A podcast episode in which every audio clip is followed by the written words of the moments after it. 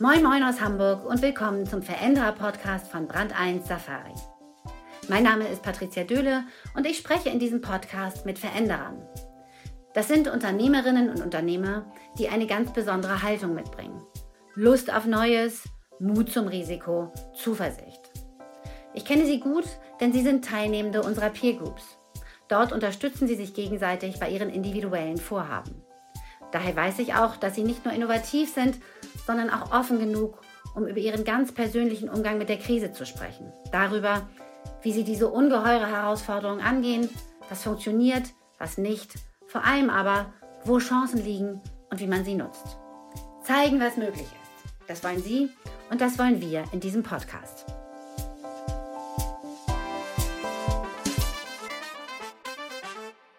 Mein Gast heute ist Kai Sonntag, Kommunikationschef der Kassenärztlichen Vereinigung Baden-Württemberg, deren rund 1100 Mitarbeiter als Dienstleister die Ärzte in ihrer Region gegenüber den Krankenkassen vertreten, also Verwaltung übernehmen, Abrechnung und ähnliches.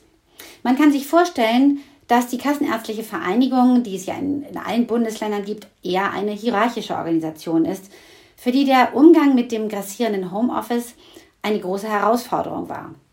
Kontrolle wurde schwierig, Führung und Kommunikation auch. Was also tun?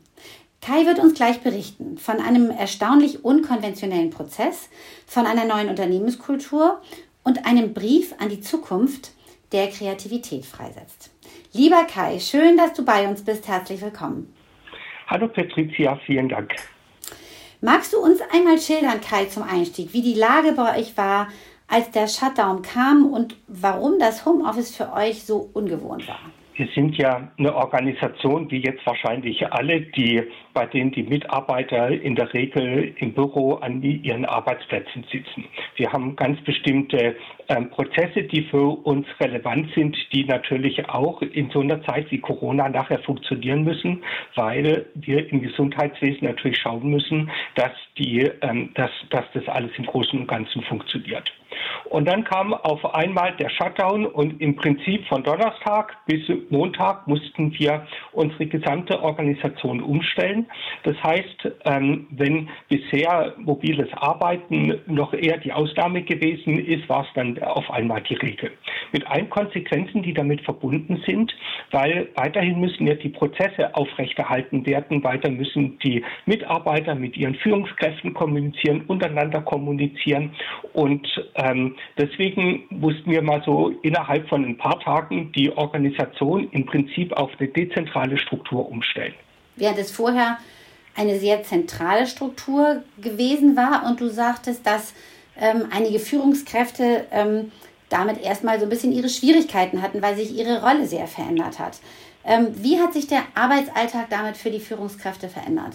Wir hatten schon bevor Corona gekommen ist, ähm, bei uns mobiles Arbeiten, was aber nur sehr, sehr unterschiedlich angewendet wurde. Es gab ganz viele Bereiche, ähm, in denen das nicht gern gesehen gewesen ist und wo es im Prinzip die Mitarbeiter nicht machen konnten. Und jetzt auf einmal müssen alle Mitarbeiter mehr oder weniger von zu Hause aus arbeiten. Die Führungskräfte haben nicht mehr diesen direkten Kontrollzugang, den sie bisher gehabt haben. Sie können nicht einfach mal ins Büro um die Ecke gehen, um zu schauen, was die Mitarbeiter machen und müssen sich viel stärker darauf verlassen, dass die Mitarbeiter Mitarbeiter weiterhin ähm, auch von zu Hause aus ihre Arbeit machen und auch ähm, ähm, die ganzen Prozesse aufrechterhalten. Das war die sozusagen die, die Haltung der Führungskräfte, die eher so ein bisschen skeptisch waren. Ähm, du hast gesagt, Führung bestand dann erstmal darin, nichts zu tun. Die, ähm, ich glaube, dass ganz viele Führungskräfte in dieser Zeit lernen mussten, von ihren Mitarbeitern loszulassen. Ähm, sie von zu Hause aus arbeiten zu lassen, ohne permanent den, den Zugriff auf die Mitarbeiter zu haben. Deswegen ähm, in gewisser Hinsicht auch eine echte Herausforderung, mal als Führungskraft zumindest nichts zu tun in der Hinsicht, ähm, das, was sie bisher immer getan haben. Den Mitarbeitern ging es, also die Führungskräfte sind ja auch Mitarbeiter, aber denen sozusagen, die eher in, der, in den verwaltenden Funktionen war, denen ging es aber eigentlich ganz gut damit, mit dem Homeoffice. Wir hatten äh, ähm, ja während der ganzen Zeit keinen so einen echten Überblick darüber. Aber wir haben, eine, äh, ähm, wir haben dann danach was gemacht, um mal zu sehen, wie es den Mitarbeitern denn eigentlich während der ganzen Zeit gegangen ist und haben ähm, die Mitarbeiter gebeten, äh, einen Brief an die Zukunft zu schreiben. Da haben wir im Intranet ein Portal aufgebaut und da konnten die Mitarbeiter Daten eine Datei hochladen oder auch nur einfach einen Text hochladen. Weil wir wollten einfach mal wissen, wie es denn eigentlich den Mitarbeitern während der Zeit gegangen ist. Und das Überraschende ähm, war, denen ging es richtig gut zumindest was jetzt so die, die KV angeht. Und ähm, das ganze Setting drumherum ähm, war was, was die Mitarbeiter keineswegs als, als Belastung empfunden haben, sondern in vielen Fällen als echte Befreiung. Wie viele ähm, Mitarbeiter hätten die Möglichkeit gehabt, diesen Brief zu schreiben? Alle? Im Prinzip hätten alle die Möglichkeit gehabt. Wir haben 160 Briefe gekriegt. Mhm. Ähm, wie würdest du, um jetzt nochmal, also zu dem tollen Brief an die Zukunft, kommen wir gleich, darauf kommen wir gleich nochmal zurück, aber vielleicht nochmal einmal, wie würdest du die Herausforderungen an eure Unternehmenskultur beschreiben, bevor ihr sozusagen diesen Brief äh, initiiert habt? Was war da aus deiner Sicht ähm, ja, die die Herausforderung, die es zu meistern galt?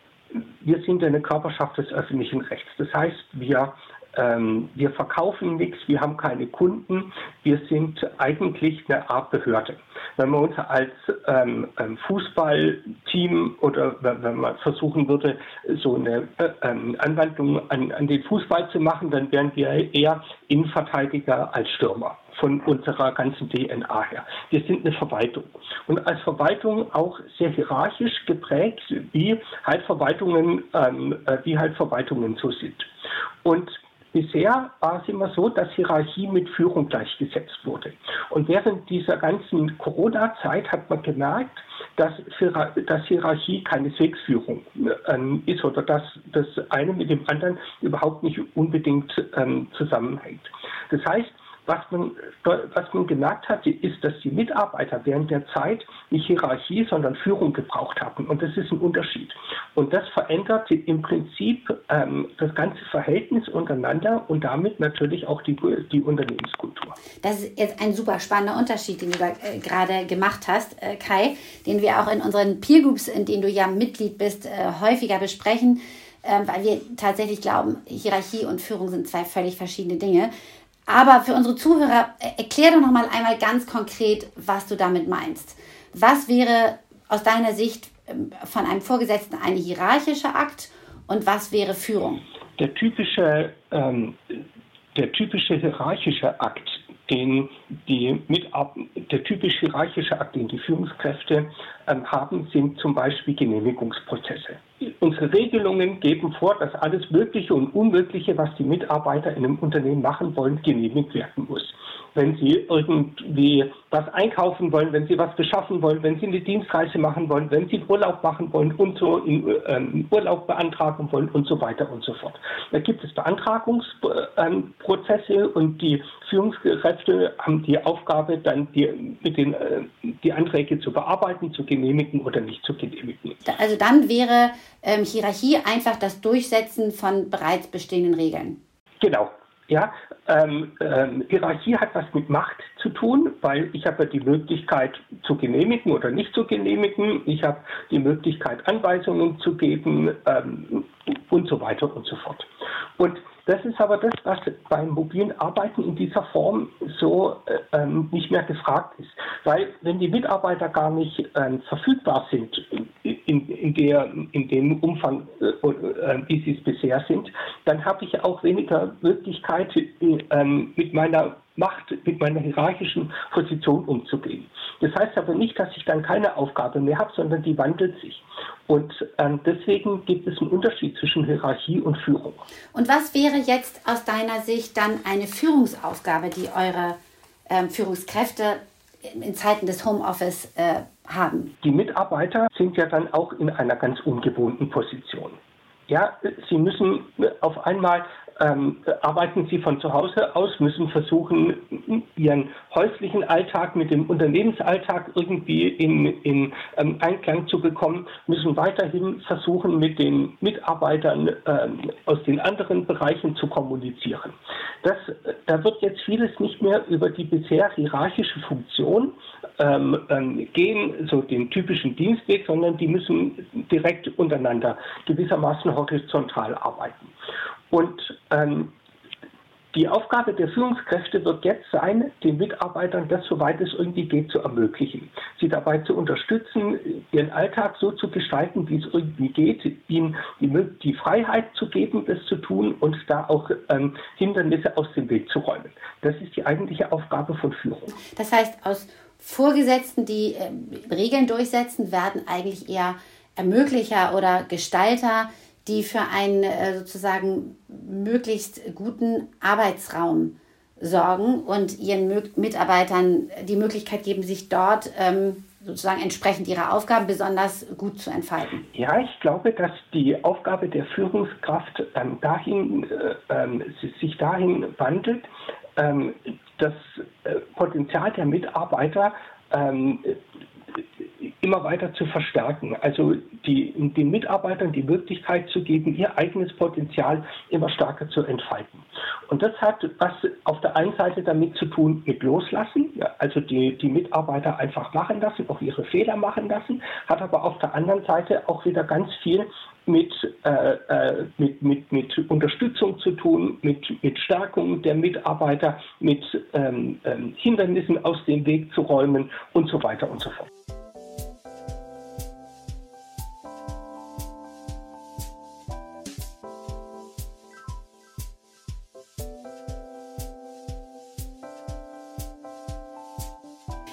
Ja, ihr wart, ähm, bevor wir jetzt auf diesen schönen Brief gleich kommen, ihr wart ja schon ähm, länger mit dem Unternehmens Thema Unternehmenskultur beschäftigt, als der Shutdown kam. Also es war nicht so, dass ihr eigentlich erst in dem Moment euch überlegt habt, oh, wir müssten uns vielleicht von der Verwaltung doch eher stärker zu einem Dienstleister entwickeln, sondern das hatte vorher schon begonnen.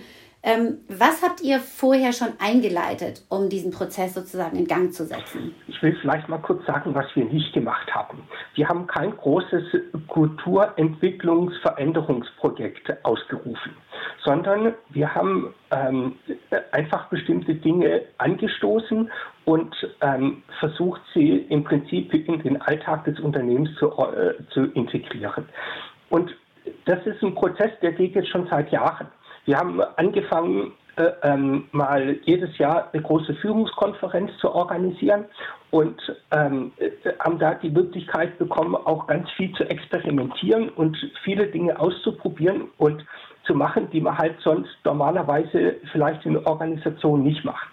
Und äh, ähm, Sag mal ein Beispiel. Wir haben einmal den ähm, äh, das Thema ähm, Kundenzufriedenheit und Serviceorientierung gehabt, haben uns überlegt, wie wir das aufziehen und haben dann einen Tanzkurs gemacht. Wir haben einen, einen, einen Profitänzer ähm, ähm, engagiert mit seiner Partnerin, der ähm, dann einen Tanzkurs, äh, ein, ein, ein Tanzworkshop in West Coast Swing gegeben hat.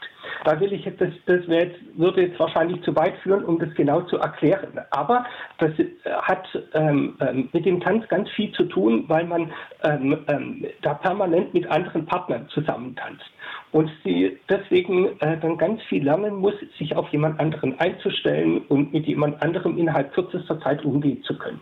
Alle zu Situationen, die wir auch in unseren Beratungsgesprächen, die äh, wir jeden Tag mit, mit unseren Mitgliedern oder auch mit den Patienten führen, ähm, auch immer haben. Und das sind so ähm, Sachen, wo die äh, Führungskräfte oder dann auch die Mitarbeiter mal bestimmte ähm, ähm Prozesse auf eine ganz oder, oder bestimmte Themen auf eine ganz andere Art und Weise lernen. Oder wir haben bei uns, das machen wir seit Jahren ähm, in unserer Bezirksdirektion in Stuttgart, das ist der größte Standort, das sind so etwa 450 Mitarbeiter, machen wir so alle drei Wochen, wir nennen das Blind Date Lunch. Ähm, da wählen wir fünf Mitarbeiter aus, die miteinander zu Mittagessen zu uns in die, ins Betriebsrestaurant gehen können. Wir von der Öffentlichkeit, wir sponsern dann das Mittagessen. Und das Spannende ist, dass, die mit, äh, dass derjenige, der ausgewählt wird, nicht weiß, wer die vier anderen sind, mit denen er essen geht. Und dann treffen die sich unten beim Mittagessen, quer durch die Hierarchien und quer durch die Bereiche, gehen zusammen Mittagessen und fangen dann an, sich auszutauschen, Netzwerke zu bilden, mal zu sehen, was die anderen machen und ähnliches. Und so gibt es eine ganze Vielzahl an Beispielen, was wir seit Jahren bei uns in der Organisation machen, um einfach diese Kultur des Miteinanders ähm, zu, äh, zu entwickeln und aus diesem Silo-Bereichsdenken rauszukommen und zu versuchen, dass die Mitarbeiter stärker ähm, ähm, in Kooperation gehen als nur in reinen ähm, hierarchischen Prozessen sich bewegen. Ja, du hattest jetzt eingangs gesagt, ihr habt eigentlich gar keine Kunden und jetzt hast du gerade eben aber doch von Kunden gesprochen. Also äh, nur um das einmal zu erklären für alle, die das Geschäftsmodell einer kassenärztlichen Vereinigung nicht ganz genau kennen. Also eure Kunden sind im Grunde die Ärzte und teilweise auch die Patienten. Also ihr vertretet die Interessen der Ärzte gegenüber den Krankenkassen und ähm, in dem Kontext seid ihr dann auch hin und wieder mit Patienten befasst, richtig? Genau. Wir haben, äh, wir sind ähm, im Prinzip ein Spezifikum des deutschen Gesundheitswesens. Kassenärztliche Vereinigung gibt es weltweit nur in Deutschland, sonst in keinem anderen Land. Und wir sind ähm, eigentlich so diese, das Scharnier zwischen den niedergelassenen Ärzten und Psychotherapeuten und den Krankenkassen. Das ähm, Spezifische bei uns ist, dass die Ärzte bei uns nicht Mitglied sind, weil sie irgendwann mal gesagt haben, das ist eine tolle Organisation, da will ich Mitglied werden, sondern weil es der Gesetzgeber so festgelegt hat. Also wir haben Pflichtmitgliedschaften. Das heißt, wir sind im Prinzip in der Monopolsituation, weil die Mitglieder können gar nicht anders als bei uns Mitglied sein. Deswegen sind sie auch keine Kunden für uns. Wir müssen aber in vielen Bereichen so tun, als wären sie Kunden, weil wir wollen ja nicht nur äh, gewissermaßen hier ähm, ähm, hierarchisch äh, rein regulativ gegenüber den Mitgliedern vorgehen, sondern wir fühlen uns als Dienstleister. Und dann ähm, versuchen wir so eine Art künstliche Kundensituation mit unseren Mitgliedern herzustellen. Und bei den Patienten ist es ein bisschen ähnlich. Ähm, die sind erst so ähm, direkt seit ein paar Jahren überhaupt im Fokus der, der KV, weil bisher hatten wir mit den Patienten nicht so viel zu tun. Das hat sich aber auch durch, Gesetz, durch den Gesetzgeber geändert und deswegen ähm, sind auch die Patienten ähm, immer stärker direkt als, als Gruppe in unseren Fokus geraten und damit auch in so der Afkundenaspekt. Gut, ich glaube, das äh, haben jetzt alle so im Großen und Ganzen verstanden und es ist auch wichtig sozusagen für das, was wir jetzt gleich noch tun wollen, nämlich nochmal einmal auf die Ausgangssituation zurückkommen. Ihr hattet, also du hattet, ihr hattet schon einiges getan, um aus der Behörde einen Dienstleister zu machen, bevor Corona kam. Ähm, aber es war immer noch relativ hierarchisch. Nun kam Corona, dann kam der Shutdown, ähm, dann waren eure Führungskräfte ja sehr, sehr gezwungen, sich plötzlich mit dieser neuen Situation auseinanderzusetzen, ihre Führungs ähm, sozusagen äh, Haltung einmal zu überdenken.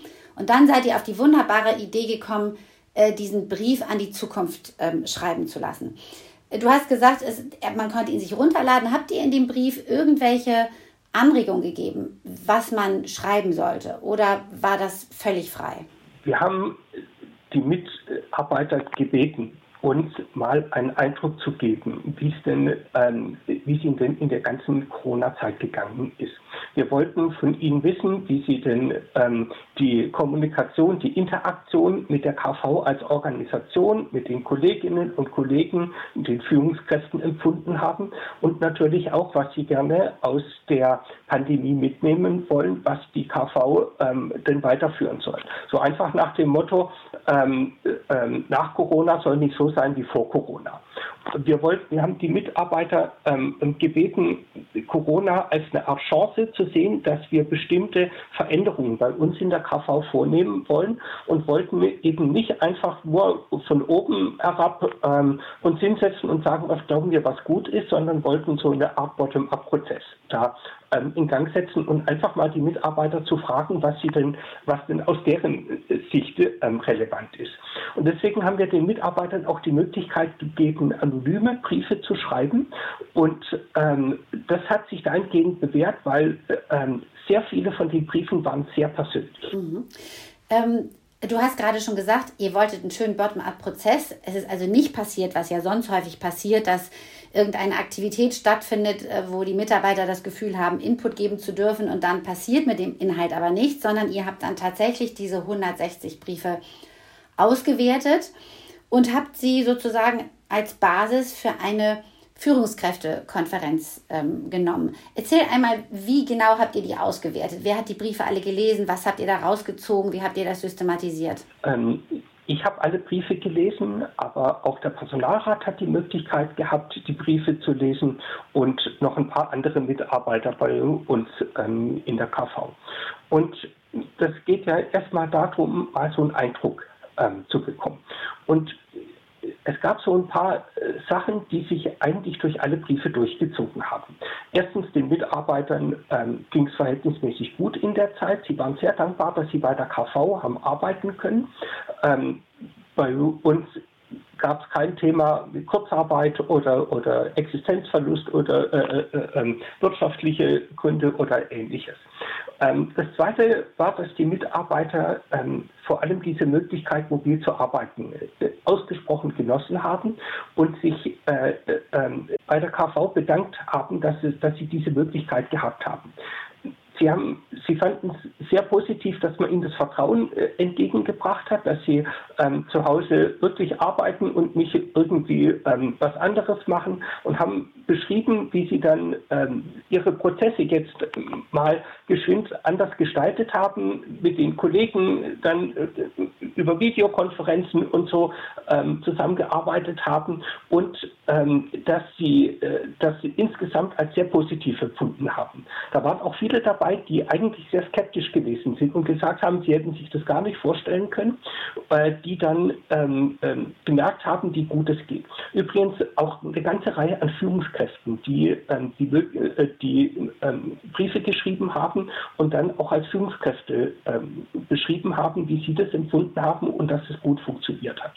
Und dann haben wir wieder unsere jährliche Führungskonferenz gehabt, die ist immer so mitten im Sommer, ähm, kurz vor, bei uns vor den Sommerferien, Ende Juli. Dieses Jahr konnten wir keine Präsenzsitzung machen, wie wir sonst gehabt haben, sondern wir haben eine Online-Sitzung gehabt und haben dann erstmal einen Überblick über die ähm, ganzen über die Briefe gegeben, mal so die zentralen Punkte rausgefiltert und haben dann äh, die äh, Führungskräfte online in ähm, Workshops organisiert, dass sie die Möglichkeit hatten, sich mal darüber auszutauschen, das mal ähm, ähm, zu sehen, wie sie denn jetzt als Führungskräfte die ganze Zeit empfunden haben. Ähm, und wir sind gerade dabei, so eine Art Führungskräfteentwicklungsprogramm ähm, zu starten. Das geht jetzt im Herbst los. Und wir haben diese Führungskonferenz als Auftakt für dieses Führungskräfteentwicklungsprogramm genommen und haben dann im Prinzip die Briefe an die Zukunft als die Basis dafür genommen. Also das heißt, ihr habt jetzt, äh, wenn man jetzt mal an die Ausgangsfragestellung denkt, wie geht man als Führungskraft jetzt damit um, dass man keine Kontrolle mehr hat, dass man mehr vertrauen muss, dass man neue Wege finden muss, mehr als Unterstützer zu agieren, äh, seinen Mitarbeitern sozusagen einen Raum zu gestalten, in dem sie sich wohlfühlen und vor allen Dingen gut arbeiten können. Ähm, habt ihr nicht euch an grünen Tisch gesetzt oder einen Berater geholt, sondern ihr habt eigentlich die, die Mitglieder, äh, die Mitglieder, sag ich schon, die Mitarbeiter, den Input der Mitarbeiter genutzt, um diese Fragestellung zu entwickeln und auch Antworten darauf zu finden. Genauso haben wir es gemacht. Wir wollten, dass ähm, die äh, Frage, wie Führung künftig sein soll, auch von den Mitarbeitern im Prinzip mitgestaltet ähm, wird. Und jetzt sind ja viele Führungskräfte auch Mitarbeiter, also deswegen, deswegen überschneidet sich das da. Und ähm, wir glauben, dass wir da jetzt einen ganz guten Weg gefunden haben, um ähm, dieses Führungskräfteentwicklungsprogramm dann auch entsprechend voranzutreiben.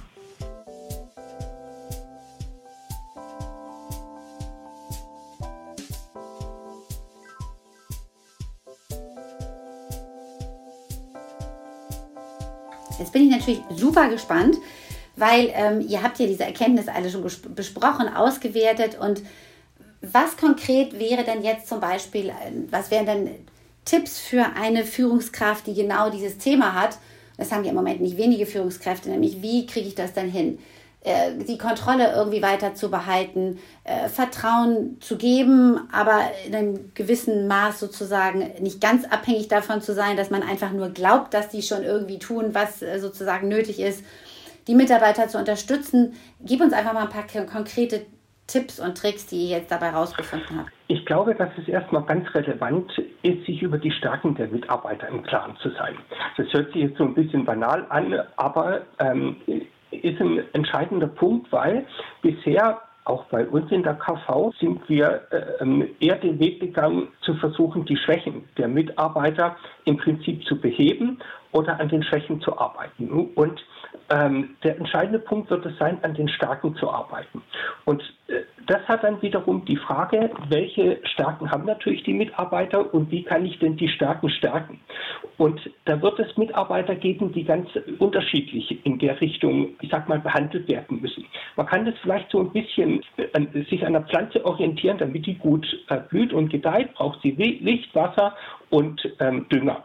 Und also ist die Frage, was brauchen denn die Mitarbeiter? Und dann wird es welche geben, die brauchen vor allem viel Zeit, dann, in die wird man viel Zeit investieren müssen. Dann wird es welche geben, die brauchen ganz besonders viel Freiraum, dem wird man den Freiraum geben müssen. Dann wird es welche geben, die brauchen bestimmte technische Unterstützung oder ähnliches, da wird man die die geben müssen.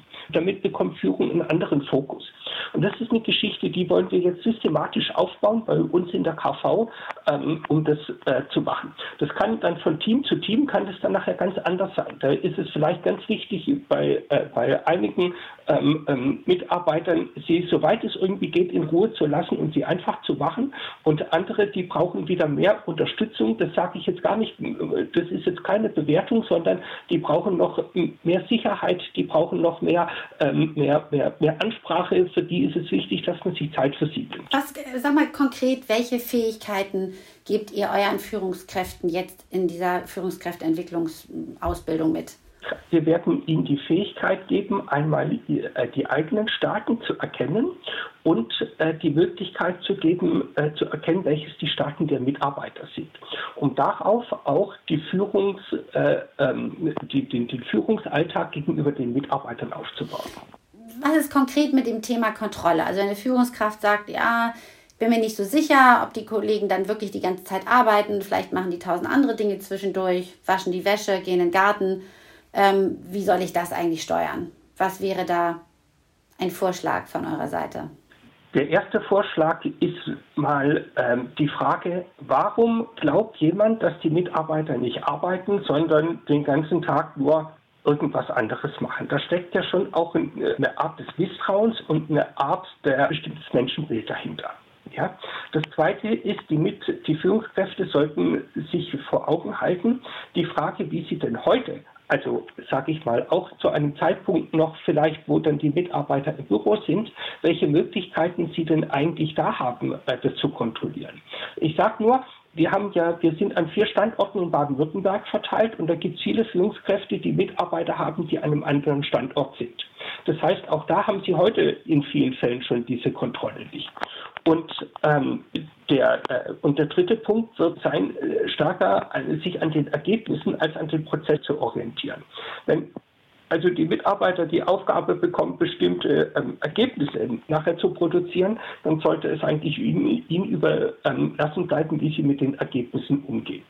Und deswegen, ich, ich habe so einen schönen Spruch ähm, gelesen, der, glaube ich, ähm, das ganz gut auf den Punkt bringt. Da hat man, früher hieß es immer, Vertrauen ist gut, Kontrolle ist besser. Heute heißt es, ähm, Kontrolle ist gut, Vertrauen spielt schneller.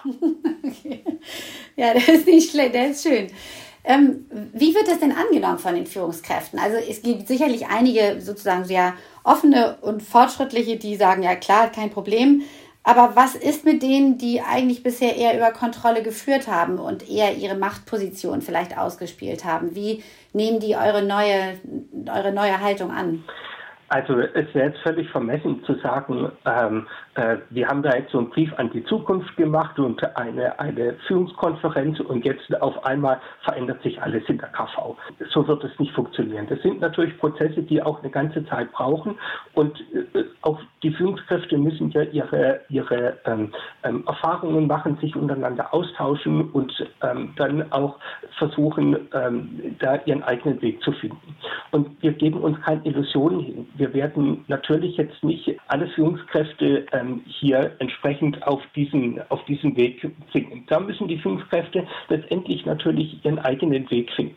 Wir haben aber schon gemerkt, auch bei der Führungskonferenz, dass es ähm, Nachdenkprozesse ähm, auszulösen und sich untereinander auszutauschen und ähm, mal neue Anregungen zu bekommen, um einfach Dinge zu probieren. Und wir werden es natürlich immer wieder auf die Tagesordnung bringen, ähm, um das Thema entsprechend weiter zu verfolgen. Ja, ähm, Ihr seid ja äh, sozusagen eine, eine große kassenärztliche Vereinigung. Das, hoffen, das heißt, man kann hoffen, dass das auch eine gewisse Außenwirkung hat, wenn ihr, wenn ihr das jetzt diesen Prozess erfolgreich durchlauft. Und das Homeoffice wird uns ja erhalten bleiben. Wie sieht es denn bei euch aus? Wie viel Prozent eurer Mitarbeiter sind jetzt noch im Homeoffice? Also was oder was und was glaubst du, wie das sozusagen in der Zukunft sein wird? Also bei uns ist ja, ist ja alles, wie soll ich sagen, immer ganz streng formal geregelt. Deswegen haben wir natürlich bei uns einen Personalrat und die hatten eine äh, Dienstvereinbarung mit dem Personalrat, die bisher das mobile Arbeiten geregelt hat.